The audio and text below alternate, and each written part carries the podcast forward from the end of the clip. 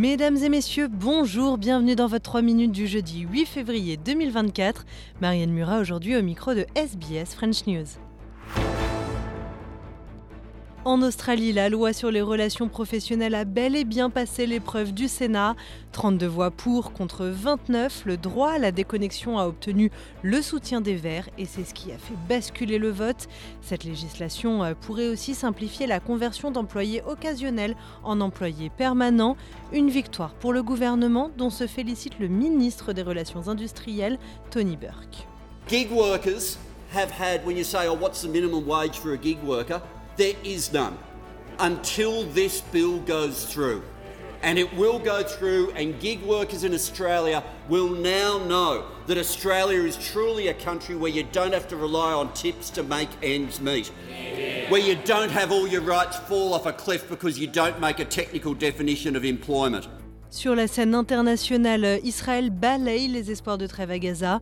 Benjamin Netanyahou a refusé euh, l'offre faite par le Hamas, notamment sur la question des otages. Et au contraire, le Premier ministre israélien a annoncé une offensive prochaine sur la ville de Rafah, tout au sud de l'enclave. Il estime même que la victoire sur le Hamas est une affaire de mois. On l'écoute. The continuation of the military pressure is a necessary condition for the release of the hostages. Surrendering to Hamas's delusional demands that we heard now not only won't lead to freeing the captives, it will just invite another massacre. It will invite a major disaster on the state of Israel that none of our citizens would want to accept. Et enfin, euh, Coca-Cola est toujours le plus grand pollueur plastique au monde, et ce pour la sixième année consécutive. Sophie Pouzrat, RFI.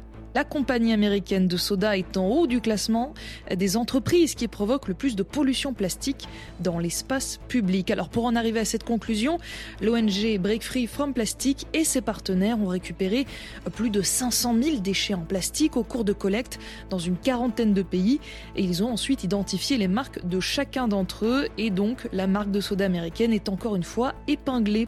Coca-Cola qui, on le rappelle, est un grand sponsor des Jeux olympiques de Paris 2024.